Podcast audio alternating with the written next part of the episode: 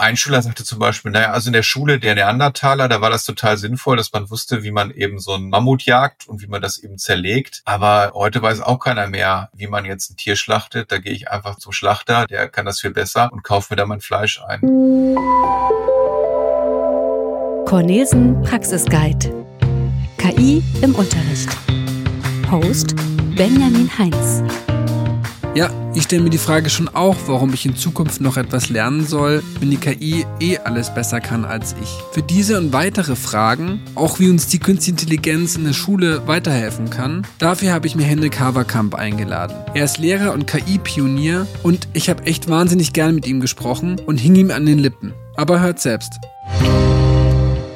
Zu Gast ist heute Hendrik Haberkamp, Lehrer und KI-Pionier im Bildungsbereich. Vielen Dank, dass Sie sich die Zeit genommen haben. Sie sind auch Vorsitzender des Instituts für zeitgemäße Prüfungskultur, Koordinator für Digitalität am Evangelisch-Stiftischen Gymnasium und eben für diesen Podcast besonders relevant, einer der Vorsitzenden des virtuellen Kompetenzzentrums Schreiben, Lehren und Lernen mit künstlicher Intelligenz, Tools und Techniken für Bildung und Wissenschaft. Aktuell sprechen wir alle über ChatGPT, Midjourney, Machine Learning. Was ist das eigentlich? Eigentlich? Vielleicht können Sie mal eine kurze Definition wagen, auch im Kontext äh, der Bildung. Sehr gerne. Also worüber sprechen wir eigentlich? Diese künstliche Intelligenz, die ist schon sehr, sehr alt. Das ist eigentlich gar nichts Neues, aber es ist natürlich durch ChatGPT im November 2022 so in die Öffentlichkeit oder in die öffentliche Wahrnehmung gerückt worden. Es geht darum, dass jetzt bestimmte Tools wie digitale Assistenzsysteme fungieren und äh, menschenähnliche Aufgaben übernehmen können. KI Künstliche Intelligenz, kurz KI, ist ein Sammelbegriff für verschiedene Anwendungen und Narrative. Er bezieht sich auf Computerprogramme und Systeme, die Fähigkeiten besitzen, die Menschen zugeschrieben werden. Zum Beispiel die Fähigkeit zu lernen, Probleme zu lösen und Entscheidungen zu treffen. Diese Technologie ermöglicht es Maschinen, Daten zu analysieren, Muster zu erkennen und eigenständig Schlussfolgerungen zu ziehen, um Aufgaben zu erledigen, ohne dabei explizit programmiert zu sein. Sie können also Texte generieren oder auch Bilder erzeugen. Das, was man normalerweise eigentlich von, von Menschen erwarten würde, dass sie solche Dinge leisten können. Das können diese Tools mittlerweile auch schon sehr, sehr gut. Und ChatGPT ist da natürlich ein sehr prominenter Vertreter, aber es gibt unendlich viele Tools, die mittlerweile auf dem Markt sind, die in bestimmten Bereichen eben auch sehr äh, Spezialaufgaben übernehmen können. Und das ist natürlich für den Bildungsbereich ganz interessant, weil diese Tools natürlich auch sehr gewinnbringend in Schule und Uni eingesetzt werden können. Genau, das wollte ich jetzt auch gleich nochmal konkreter nachfragen. Das ist ja ein Thema, worüber jetzt alle sprechen, aber wir wollen ja jetzt im Kontext von Bildung darüber sprechen. Warum wird das jetzt auch im Bereich der Bildung so stark diskutiert? Und warum sollten jetzt vor allem Leute hinhören, die in Bildung unterwegs sind?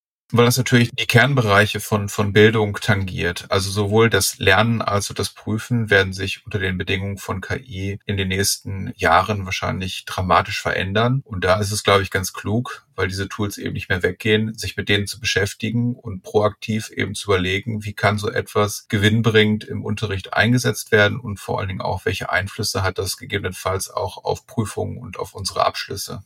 Werden wir mal gleich konkret. Ich frage alle unsere Gäste in diesem Podcast nach ihren Top 2, äh, weil wir nicht so viel Zeit haben, Top 2 Lieblingstools. Vielleicht fangen wir mal mit dem Top 1 an. Was ist denn Ihr Lieblings-KI-Tool und warum? Also ich mag schon äh, ChatGPT, weil es natürlich so, so niederschwellig einsetzbar ist und ganz brauchbare, in vielen Bereichen jedenfalls ganz brauchbare Ergebnisse liefert, weil es sehr universell ist. Ich kann da sowohl mir Feedback geben lassen, als auch Inspirationen holen, Texte schreiben lassen. Das finde ich schon ganz schick. Und vor allen Dingen, wenn man jetzt auch diese Zusatzmodule verwendet, dann äh, ist das schon, schon sehr gut auch im Bildungsbereich einsetzbar. ChatGPT ChatGPT ist ein KI-gesteuertes Chatprogramm, das entwickelt wurde, um menschlich anmutende Gespräche mit BenutzerInnen zu führen.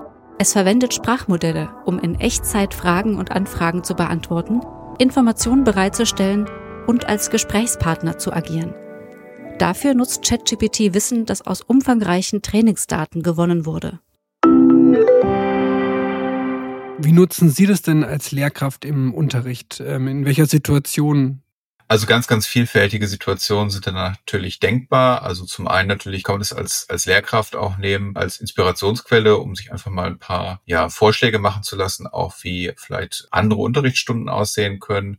Man kann sich Materialien erstellen lassen, zum Beispiel auf verschiedenen Niveaustufen, was man normalerweise aus, aus Zeitgründen so gar nicht leisten kann. Man kann sich die Texte eben auch in verschiedene Sprachen übersetzen lassen, aber natürlich auch mit den Schülerinnen und Schülern. Und da nutzen wir es vor allen Dingen eben auch, um die Schülerinnen und Schüler mit solchen Tools vertraut zu machen, um Medienkompetenz aufzubauen, um Reflexionskompetenz aufzubauen, um den Schülerinnen und Schülern eben zu zeigen, wie diese Tools funktionieren, was ihre Chancen sind, aber wo sie auch Grenzen haben und wo es eben auch oft noch besser ist, äh, selber tätig zu werden, selber zu schreiben und dass vor allen Dingen diese Tools das Lernen nicht ersetzen können, sondern das Lernen ist eigentlich die Voraussetzung dafür und das Wissen ist die Voraussetzung dafür, dass man solche Tools tatsächlich auch gewinnbringend einsetzen kann und damit die Schülerinnen und Schüler dann auch zu ganz guten und brauchbaren Ergebnissen gelangen können. Und deswegen halten wir das ja für absolut notwendig, solche Tools nicht zu verbieten, sondern wirklich auch in den Unterricht reinzuholen und äh, zum, zum Gegenstand zu machen, weil Schülerinnen und Schüler teilweise auch eine ganz seltsame Vorstellung davon haben, was solche Tools können. Die sind natürlich oft geprägt von TikTok-Videos oder von anderen sozialen Medien, wo ja gerade so in der Anfangszeit im November, Dezember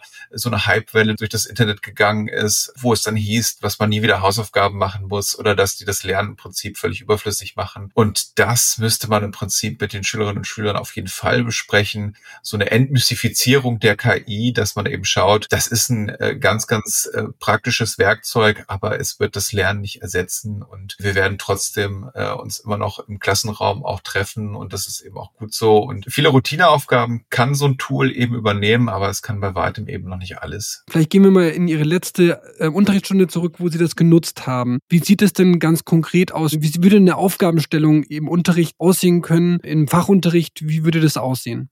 Ja, also im Moment lese ich in der Klasse 8 äh, im Fach Deutsch das Jugendbuch Chick, das werden ja vielleicht auch eben einige kennen. Mhm. Zwei Jungs, die so einen Roadtrip machen mit so einem geklauten Lader und wir haben äh, Charakterisierung geschrieben zu den beiden Hauptcharakteren und haben dann eben auch ChatGPT mal gebeten, eine Charakterisierung zu den beiden äh, Jungs zu schreiben und haben dann diese Charakterisierung genommen und haben die mit unseren eigenen Charakterisierungen verglichen und haben dann mal geguckt, was macht eigentlich ChatGPT schon ganz gut, vielleicht sogar besser als wir?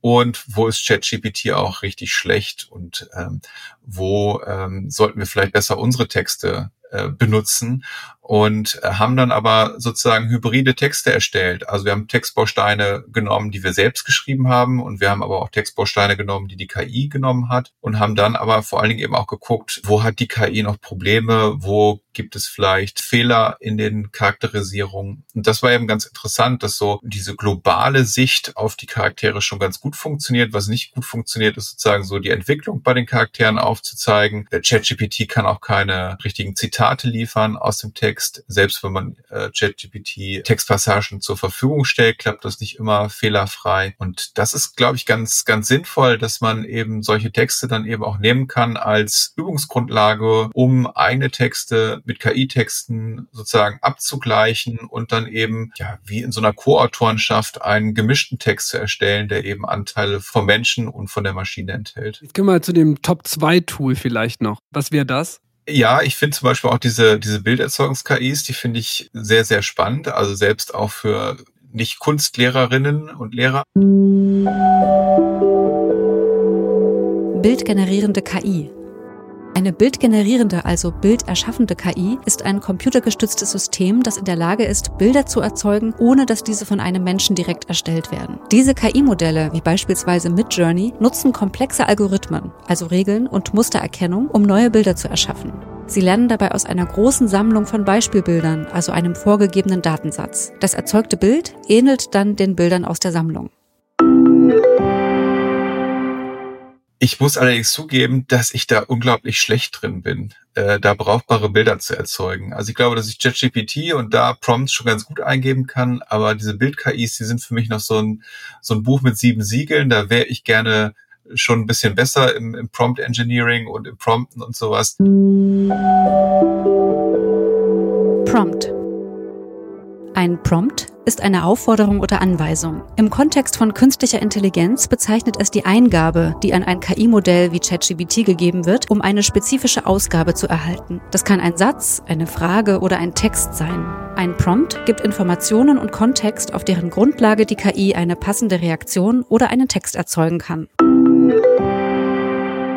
Meistens ist da ja wie so eine Art äh, Chatfenster und dann kann ich dort also einen Arbeitsauftrag oder einen Impuls reinschreiben und genau das, was ich dort reinschreibe, ist im Prinzip der Prompt, das, was die KI dann ausführen soll. Und äh, je genauer ich das mache und je differenzierter ich meinen Prompt eben formuliere, umso eher erziele ich auch bessere Ergebnisse. Und am Anfang ist man vielleicht eben enttäuscht, so wie mir das gerade bei den Bild-KIs geht aber man, man lernt mit der Zeit und es gibt ja eben auch schon, gerade auch für den Bildungsbereich schon einige äh, Seiten, wo eben für Pädagogen ganz brauchbare Prompts auch nach Fächern sortiert sozusagen zu finden sind. Und mit diesen Prompts kann man dann also auch die KI zum Beispiel so programmieren, dass sie dann eine bestimmte Rolle übernehmen, also aus der Sichtweise einer historischen Figur antworten oder dass sie ähm, meine Rolle als Deutschlehrer übernehmen und dem Schüler zum Beispiel dann Feedback geben zu einem Text. Oder was wir auch schon gemacht haben, ist, dass wir die KI aufgefordert haben, aus der Sichtweise eines Architekten zu antworten, weil die Schülerinnen und Schüler gerade äh, sich auf das Berufspraktikum vorbereitet haben und einfach mal wissen wollten, wie sieht eigentlich so ein Tagesablauf äh, eines Architekten aus. Durch diese Prompts kann man da also tatsächlich die KI dann so zu bestimmten Verhaltensweisen animieren, dass sie eben im Sinne auch der Lehrkraft dann zum Beispiel antwortet oder eben auch bestimmte Lösungen nicht verrät, äh, sondern die Schülerinnen und Schüler immer wieder auffordert, vielleicht nochmal etwas genauer zu arbeiten. Das alles kann man eben über diese Texteingabe in diesen KI-Fenstern ähm, machen. Aber das ist eben auch das Spannende. Man muss wirklich auch üben, diese KIs dann tatsächlich gut zu bedienen. Das muss man eben auch den, den Schülerinnen und Schülern zeigen, dass man nicht auf Anhieb erwarten kann, dass man total brauchbare Ergebnisse bekommt. Und auch das üben wir natürlich mit unseren Schülerinnen und Schülern. Wir geben dann einfach mal die Aufgabe, ja, erzeugt doch mal jetzt hier also einen Text oder ein Bild und dann kommt da eben Mucks bei raus. Und da muss man sich eben fragen, woran liegt das jetzt eigentlich, dass andere Personen da deutlich bessere Ergebnisse erzielen und das kann man mit den Schülerinnen und Schülern also dann auch ganz gut üben. Also ja, also diese ganze Produkt Produktfamilie mit, mit Journey, mit äh, DALI oder wie sie alle heißen mögen, Stable Diffusion. Das ist super spannend und äh, nutze ich auch äh, im, im Deutschunterricht immer mal wieder, wenn es zum Beispiel darum geht, dass man bestimmte Charaktere aus Büchern sich visuell vorstellen soll oder was auch interessant ist, wenn man da Gedichte zum Beispiel versucht, visuell darstellen zu lassen. Da kann man schon, schon ganz interessante Experimente mit den Schülerinnen und Schülern zusammen machen und äh, hat dann eben neben einer Sprache sprachlichen Interpretation vielleicht auch eine visuelle Interpretation von Werken. Und das finden Schülerinnen und Schüler also auch ganz spannend. Das war das total spannend und vielleicht hätte ich die Frage auch mit den Tools äh, anders stellen äh, müssen und sagen, was sind denn Ihre Top Prompts? Äh, das sind ja schon wahrscheinlich gewissermaßen, vor allem, sagen wir mal, für unsere Hörerinnen und Hörer sind sie ja schon ein Prompt Pro. Vorsicht, Alliteration. Ähm, aber was sind denn Ihre Top 3 Prompts für Lehrkräfte, um es jetzt sozusagen nicht fachspezifisch zu machen? Oder muss nicht Top 3 sein, aber was wären denn ganz tolle Prompts, die jetzt sozusagen unabhängig von bestimmten Fach Lehrkräften weiterhelfen würden? Ja, das das ist wirklich total abhängig äh, von der Situation und auch, auch vom Fach und von den Inhalten und so. Aber da gibt es unglaublich gute Übersichten, was man da sozusagen eingeben kann. Ich finde es hervorragend, wenn man ähm, sozusagen äh, diese KI-Tools bittet, äh, Feedback zu geben, aber zum Beispiel die Lösung nicht zu verraten ähm, und mhm. also immer wieder auch vielleicht Anregungen zu geben den Schülerinnen und Schülern, was sie verbessern können. Und das kann man in so einem Mega-Prompt sozusagen zusammenfassen. Das ist dann ein etwas längerer Prompt, der dann eben bestimmte Arbeitsaufträge äh, oder eben auch bestimmte Verhaltensweisen für die KI vorprogrammiert. Dann können die Schülerinnen und Schüler zwar mit der KI interagieren, aber diese KI antwortet dann sozusagen sagen, in unserem vordefinierten Sinne, dass sie dann zum Beispiel bestimmte Lösungen nicht verrät oder dass die Schülerinnen und Schülern eben in gewisser Weise ein Feedback gibt. Und das halte ich für total hilfreich, weil Schülerinnen und Schüler dann äh, sehr personalisiertes Feedback bekommen können. Etwas, was eben Lehrkräfte im normalen Unterrichtsalltag, wenn da 25 oder 30 Schülerinnen und Schüler sitzen, eben gar nicht leisten können, dass sie auf jeden Schüler so individuell eingehen. Und das ist, glaube ich, der große Vorteil, dass wir eben äh, es ermöglichen, dass alle Schülerinnen und Schüler ein Feedback bekommen können. Und das finde ich zum Beispiel ganz großartig gelöst. Ich will nochmal sozusagen naiv nachfragen, weil ich, ich habe es natürlich schon verstanden, aber nochmal, um sozusagen den Prozess abzubilden. Also wenn ich jetzt als Lehrkraft, also stelle mir so vor, ich bekomme jetzt eine Lösung von einem der SchülerInnen und die, die gebe ich jetzt dort in, in dieses Eingabefeld ein und der Meta-Prompt, also der ausführliche Prompt wäre dann, ich lasse mir sozusagen die Diagnose auf diese Aufgabe durch die KI sozusagen geben und sage ihm, er soll quasi bestimmte Dinge nicht verraten. Habe ich das richtig so wiedergegeben oder habe ich das ja? Ja, genau. Also ich kann dem, der, dem KI-Tool von Anfang an quasi sagen, hör mal zu, meine Schülerinnen und Schüler sollen einen Text schreiben, folgende Kriterien lege ich an den Text an, äh, die definieren sozusagen den guten Text oder die gute Lösung.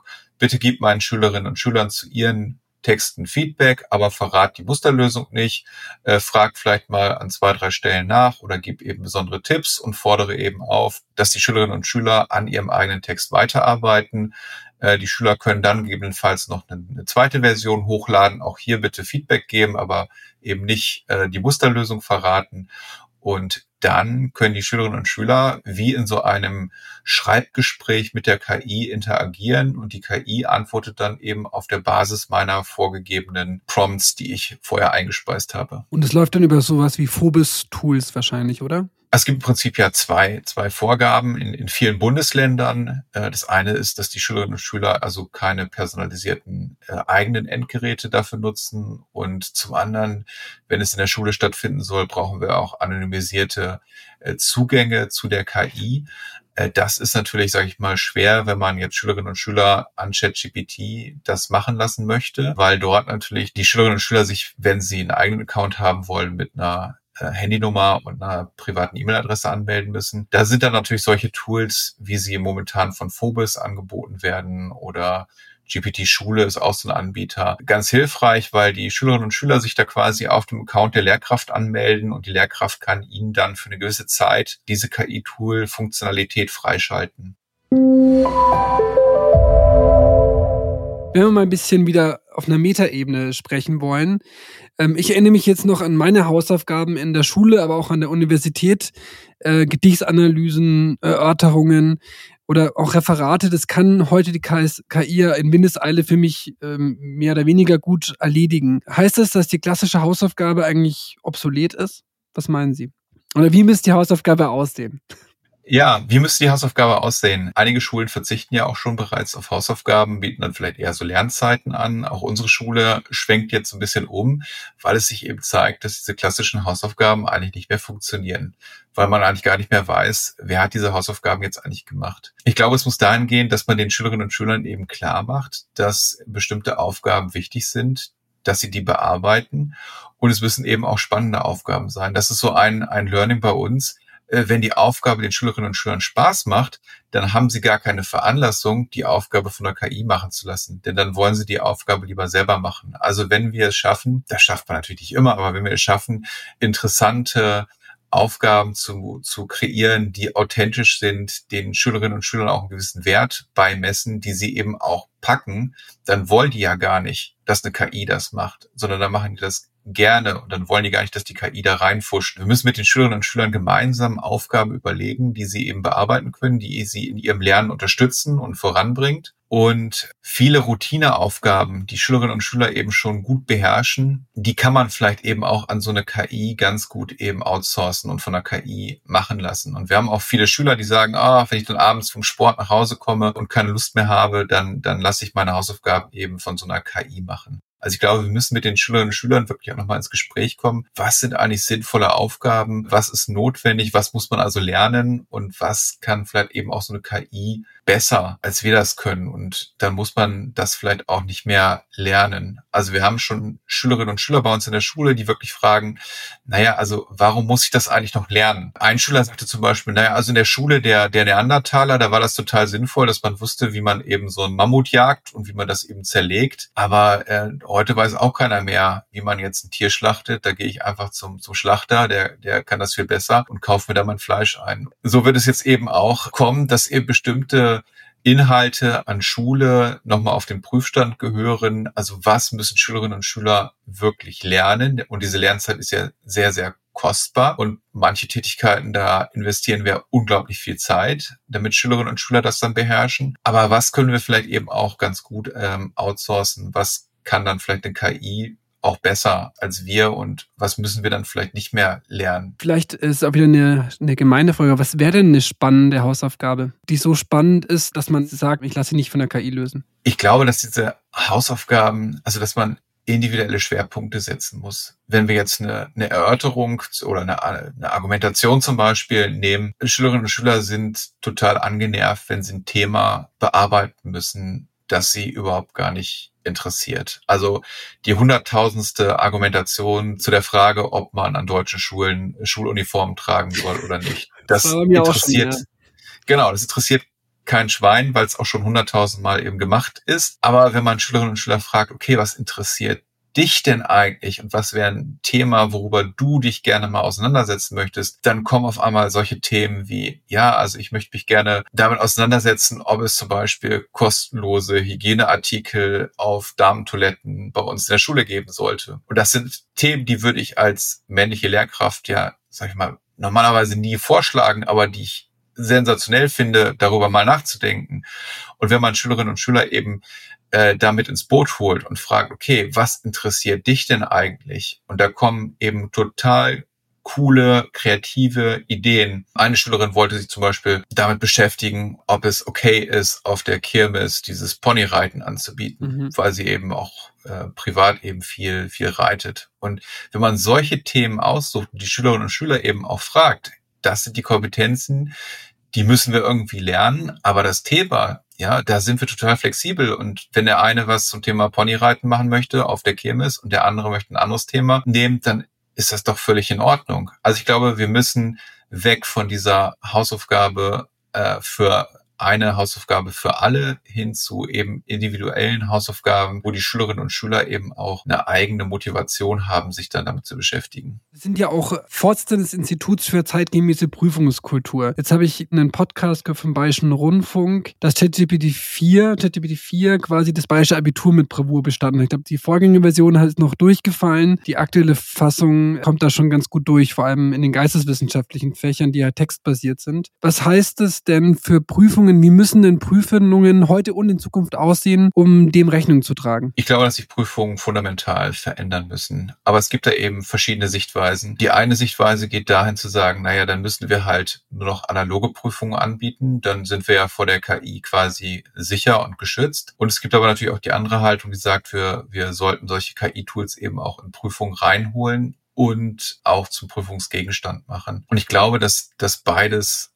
richtig und notwendig ist. Also eine gute Mischung aus beiden. Und wir haben auch schon quasi beides ausprobiert. Und äh, es wird wahrscheinlich so sein wie beim Taschenrechner, dass es eben hilfsmittelfreie Teile gibt wo die Schülerinnen und Schüler keine KI-Tools einsetzen dürfen und dass es dann aber auch Prüfungsteile gibt, wo sie dann eben mit KI-Tools äh, arbeiten und dann eben auch hybride Texte erstellen sollen. Wir haben es bei uns in der Schule schon vor einem halben Jahr ausprobiert. Das heißt, wir haben unseren Schülerinnen und Schülern erlaubt, KI-Tools in Prüfungen zu benutzen. Also alle Schülerinnen und Schüler haben dasselbe KI-Tool benutzt und durften sich im Prinzip ihre Argumentation, das war damals auch das Thema, durch eine KI erstellen lassen. Äh, sie mussten aber einen Reflexionstext schreiben als äh, zusätzlichen Textbaustein dieser Klassenarbeit. In diesem Reflexionstext mussten Sie eben überlegen, an welchen Stellen ist es sinnvoll, von der KI Textbausteine zu übernehmen und was habe ich lieber selbst geschrieben, weil das vielleicht Murks war oder weil es eben nicht so gut war. Die Schülerinnen und Schüler haben dann quasi diesen hybrid erstellten Text plus ihren Reflexionstext abgegeben. Das hat wunderbar funktioniert und die Schülerinnen und Schüler fanden es auch ein Stück weit entlastend. Also nicht, weil jetzt natürlich eine KI ihnen da irgendwas vorgeschrieben hat, sondern weil sie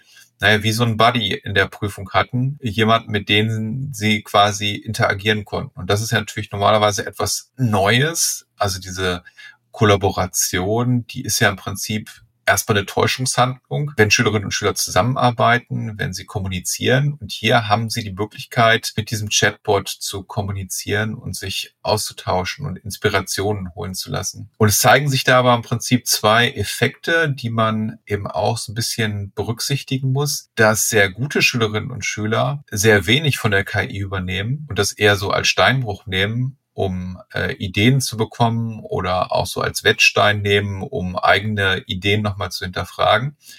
Und dass Schülerinnen und Schüler, die vielleicht nicht so ein hohes Reflexionsvermögen haben, dann sehr viele Textteile übernommen haben.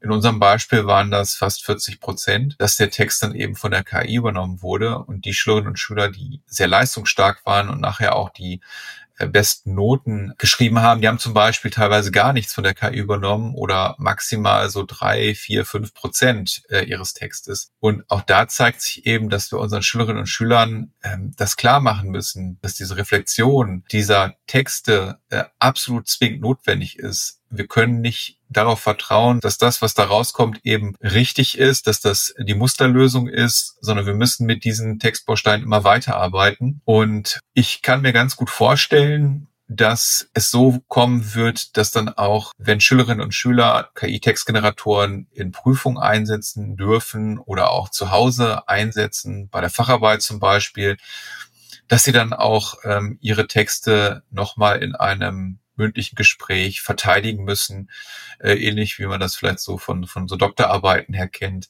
dass man dann eben in einem Gespräch nochmal erklären muss, was dieser Text eben aussagen möchte, welche Bedeutung bestimmte äh, Argumente vielleicht auch haben, die man übernommen hat. Und ich glaube, dass das wird eben so eine so eine Mischung dann zukünftig sein aus analogen Teilen, aus ähm, Teilen, wo ich eine KI benutzen darf, aus zusätzlichen Reflexionsteilen, aus einer vielleicht mündlichen Verteidigung, die sich dann anschließt. Ich glaube schon, dass eben einige Prüfungsformate, natürlich die, die eher zu Hause geschrieben werden, also wie zum Beispiel die Facharbeit. Und an der Uni ist das natürlich noch viel, viel extremer Thema, weil da ja viele äh, der Leistungsüberprüfungsformate normalerweise zu Hause geschrieben worden sind, dass viele solche Formate überdacht werden müssen. Dass diese Produktorientierung, also es zählt dann eine Arbeit am Ende 100 Prozent, dass sich das vermutlich verändern wird, dass stärker eben auch der Prozess in den Fokus genommen wird, dass die äh, Schülerinnen und Schüler oder auch die Studierenden eben auch den Prozess dokumentieren müssen, dass sie vielleicht eine Toolauswahl treffen müssen, dass sie eine Methodenauswahl treffen müssen, dass sie das eben auch immer begründen müssen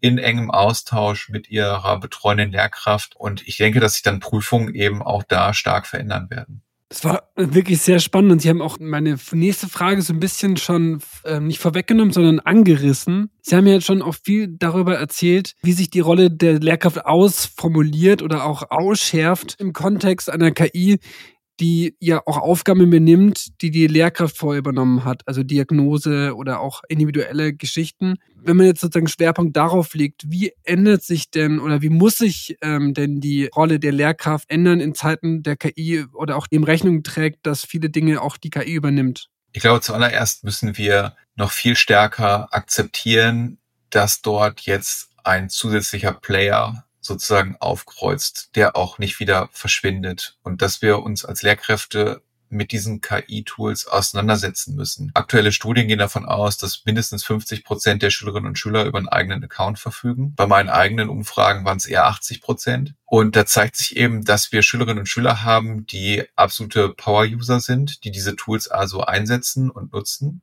auch sehr virtuos, auch teilweise eben mit unterschiedlichen Tools kombinieren und dass wir eben die Lehrkräfte haben, die da noch nicht so fit sind und die eben auf jeden Fall Fortbildung brauchen, um solche Tools eben auch dann im Unterricht tatsächlich einsetzen zu können. Also wir brauchen im Prinzip so ein Aufholprogramm für, für Lehrkräfte, die sich dann eben mit solchen Fragen auseinandersetzen. Ja, und dann wird die Frage sein, wie verändert sich sozusagen das Lernen äh, was, was glaube ich, die Corona-Pandemie schon gezeigt hat, ist, dass Schülerinnen und Schüler diesen persönlichen Kontakt mit der Lehrkraft unglaublich schätzen. Und deswegen bin ich auch gar nicht bange darum, dass Lehrkräfte jetzt irgendwie überflüssig werden. Also überhaupt gar nicht. Sondern diese KI-Tools sind eine super Ergänzung dazu, weil sie bestimmte Aufgaben, die wir nicht leisten können, uns abnehmen können. Aber die Schülerinnen und Schüler verlangen auch immer noch den persönlichen Kontakt und den persönlichen Austausch. Und sie wollen auch von der Lehrkraft ein Feedback bekommen und, und sie sind stolz, wenn die Lehrkraft sie lobt. Und, und das macht so eine KI ja oft dann eben gar nicht. Ich hoffe, dass diese Tools bestimmte Routineaufgaben auch von einer Lehrkraft äh, übernehmen können. Einige sprechen ja schon von so einer Korrekturdividende, dass bestimmte äh, KI-Tools natürlich dann äh, so eine äh, bestimmte Korrekturtätigkeiten vielleicht übernehmen können. Das ist ja mit das äh, äh nervigste und, und seelentötendste am ganzen Lehrerberuf, diese diese vielen mhm. Korrekturen. Und dass man dann die Zeit, die man dann eben ähm, dadurch geschenkt bekommt, nutzt, um sich noch viel, viel stärker und enger mit den Schülerinnen und Schülern auszutauschen und denen eben auf einer persönlichen Ebene besser noch Feedback geben zu können. Das wird ganz spannend sein, wie sich jetzt sozusagen die, die Arbeit von Lehrkräften verändern wird. Ich bin davon überzeugt, dass sie sich mittelfristig auf jeden Fall verändern wird, weil diese Tools natürlich ja eine unglaublich große Anziehungskraft auf die Schülerinnen und Schüler haben, aber eben auch mittlerweile viele Kolleginnen und Kollegen erkennen, welche Vorteile natürlich auch solche KI-gestützte äh, Tools eben mit sich bringen. Ist das positiv?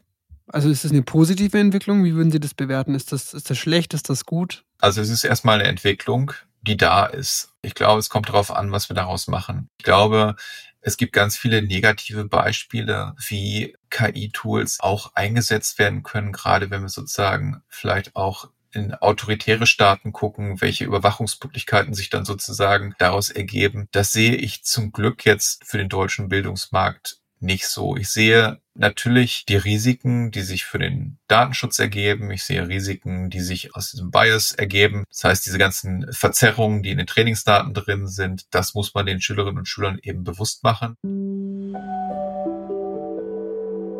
Der Bias oder auch Verzerrung bei künstlicher Intelligenz bezieht sich auf die Vorurteile oder Verzerrungen, die in den Ergebnissen und Entscheidungen von KI-Systemen auftreten können. Diese Vorurteile können auf unzureichenden oder unausgewogenen Trainingsdaten basieren und zu Diskriminierung und Ungerechtigkeit führen. Den Bias in KI zu erkennen und zu reduzieren soll sicherstellen, dass die Algorithmen fair und neutral arbeiten, um gerechte Ergebnisse für alle zu erzielen. Ich sehe aber eben auch die großen Potenziale und Möglichkeiten, die in solchen KI-Tools stecken. Und ähm, ich glaube, wenn man das eine nicht vergisst und wenn man das andere aber eben auch in den Blick nimmt und Lehrkräfte ermuntert, Dinge auszuprobieren mit den Schülerinnen und Schülern gemeinsam, dann kommen da, glaube ich, ganz, äh, können da ganz wunderbare Ideen eben draus entstehen. Wir kommen mal in die Zielgeraden des Interviews. Ich habe noch zwei letzte Fragen. Die, die, vorletzte Frage, wie ist denn die Stimmung im Lehrerzimmer? Ist das Panik? Äh, ist das Euphorie? Ist es nicht vielleicht auch manchmal Langeweile, wenn man denkt, das ist die nächste Sau, die durchs Dorf getrieben wird? Wie schätzen Sie da die Stimmung jetzt sozusagen im, äh, nicht im Twitter-Lehrerzimmer, sondern in Ihrem Lehrerzimmer, also wenn man jetzt nicht die Bubble sieht, sondern eine Allgemeinheit der Lehrerschaft, wie ist da die Haltung dem gegenüber? Ich glaube, wenn man sich mal, mal anschaut, wie viele Lehrkräfte jetzt in den ersten äh, vier, fünf Monaten dieses Jahres an Fortbildung teilgenommen haben, wie viele Podcasts zu dem Thema erschienen sind, dann weiß man, glaube ich, schon, dass die Lehrkräfte da schon wachgerüttelt worden sind. Also am Anfang vermutlich eher etwas skeptisch. Mittlerweile versuchen viele, das eben professionell in ihren Unterricht einzubinden und eben auch zu nutzen. Und ähm, das ist ja eine, eine Wahnsinnsgeschwindigkeit. Äh, also seit, seit fünf Monaten oder sechs Monaten gibt's jetzt ChatGPT äh, erst in der Version drei, äh, dann GPT-4, jetzt Auto-GPT und, und das ist ja eine Entwicklung, die ja für eine deutsche Schule Wahnsinn ist. Also das sind ja nicht die normalen Schulentwicklungszyklen einer deutschen Schule. Und das ist schon so, dass das, glaube ich, viele überfordert, da aktuell zu bleiben. Aber es zeigt sich eben auch, dass viele sich anfangen, wirklich jetzt dazu informieren und fortzubilden oder auch einen eigenen Account anzulegen. Ich glaube, die Bereitschaft ist da, weil alle gemerkt haben, wow, das ist wirklich etwas, was die Bildung und auch die, den Unterricht in der Schule verändern wird. Es ist keine Goldgräberstimmung, aber es ist zumindest eine Aufbruchstimmung für mich feststellbar. Die letzte Frage geht äh, auch nochmal auf etwas ein, was Sie auch schon im Gespräch häufig betont haben. Ich würde es aber nochmal sozusagen machen, um positiv aus dem Gespräch rauszugehen. Die Herausforderungen an Lehrkräfte werden ja immer größer eigentlich. Also wir haben das ganze Thema Digitalisierung ohnehin. Wir haben riesen Klassenzimmer mit vielen SchülerInnen. Wir haben das Thema Inklusion, Differenzierung. Wie kann denn KI jetzt da der Gamechanger werden und wie kann KI Bildung zum Positiven verändern? Vielleicht können Sie da vielleicht zwei konkrete Beispiele nennen, wie KI diese Megathemen, die Lehrkräfte jeden Tag umtreiben, verbessern kann ich weiß gar nicht, ob KI das tatsächlich kann. Also ich glaube, dass das. ich habe natürlich jetzt ähm, polemisch äh, gefragt. ja, Ich glaube, dass mittel- und langfristig sich da deutliche Veränderungen einstellen. Ähm, kurzfristig haben wir, glaube ich, eher eine Überschätzung dieses Hypes, den wir jetzt am Anfang festgestellt haben. Und dass sich jetzt erst mit der Zeit, wenn sich das Ganze so ein bisschen konsolidiert, äh, dann tatsächlich auch die, die Möglichkeiten zeigen, die auch langfristig von Erfolg sind. Bei uns in der Schule gibt es gerade so ein Forschungsprojekt mit der FH Bielefeld, die so ein bisschen auf unsere KI-Aktivitäten aufmerksam geworden sind. Und die fangen jetzt an, das Ganze empirisch auch mal zu, zu betrachten. Was sind jetzt eigentlich die lernförderlichen äh, Effekte von KI? Und ich glaube, wir stehen einfach so sehr am Anfang dieser Entwicklung, dass man noch gar nicht sagen kann, wo es sich überall positiv auswirken wird. Also ich hoffe das und ich sehe da auch ganz viele Chancen und ganz viel Potenzial, aber wir sind so sehr am Anfang und wenn man mich jetzt fragt, wie sieht der Unterricht nächstes Jahr oder in zwei Jahren oder in fünf Jahren aus, dann würde ich sagen, das kann man gar nicht beantworten. Das ist so wie so ein Blick in so eine Glaskugel. Es gibt so viele tolle Möglichkeiten und es wird sich erst zeigen, welche davon tatsächlich dann auch erfolgreich sein werden. Und natürlich kann man jetzt überlegen, gerade was das Thema Inklusion betrifft, dass man jetzt durch solche KI-Tools natürlich auf einmal niveaudifferenziertes Material in zig Ausführungen sich herstellen lassen kann, dass man Texte in einfache Sprache umwandeln kann. Ich glaube, die, die Möglichkeiten, die sind vorhanden und die erkennen auch die ersten äh, Lehrerinnen und Lehrer, wofür man das jetzt nutzen kann. Und jetzt muss es in die Breite getragen werden, glaube ich. Und wenn wir es in die Breite tragen und wenn es gelingt, eben die Potenziale auch zu äh, aufzudecken, dann glaube ich, dass sich da eben auch für den Bildungsbereich einiges tun wird. Das ist doch ein gutes Stichwort oder ähm, Schlusspunkt, Schlusswort. Ich hoffe, dass auch unser Gespräch die Breite mit beeinflussen kann und inspirieren kann, vielleicht sich das mal anzugucken und da mitzumachen. Vielen Dank für Ihre Zeit und Ihre ähm, Gedanken und Ihre Ausführungen. Das war für mich sehr spannend und ich glaube auch für unsere HörerInnen. Vielen Dank, dass Sie sich Zeit genommen haben. Vielen Dank. Das war die erste Folge des KI Praxis Guides. Alle weiterführenden Infos und Links findet ihr unten in den Show Notes und unter konesen.de. Den direkten Link dazu findet ihr ebenfalls in den Show Notes. In der nächsten Folge haben wir dann Kai Wörner zu Gast, der viele spannende Ideen und Beispiele für den Geschichts- und Deutschunterricht vorstellen wird. Bleibt also dran, es lohnt sich. Das war Cornelsen Praxisguide KI im Unterricht, eine Produktion des Cornelsen Verlags. Wenn dir der Podcast gefällt, abonniere und bewerte ihn auf Apple Podcasts, Spotify oder Soundcloud. Host Benjamin Heinz. Produktion Christine Jesse und Christiane Wittenbecher. Postproduktion Franziska Berle. Visuelle Gestaltung Ellen Meister und Maike Sander. Sounddesign WeSound.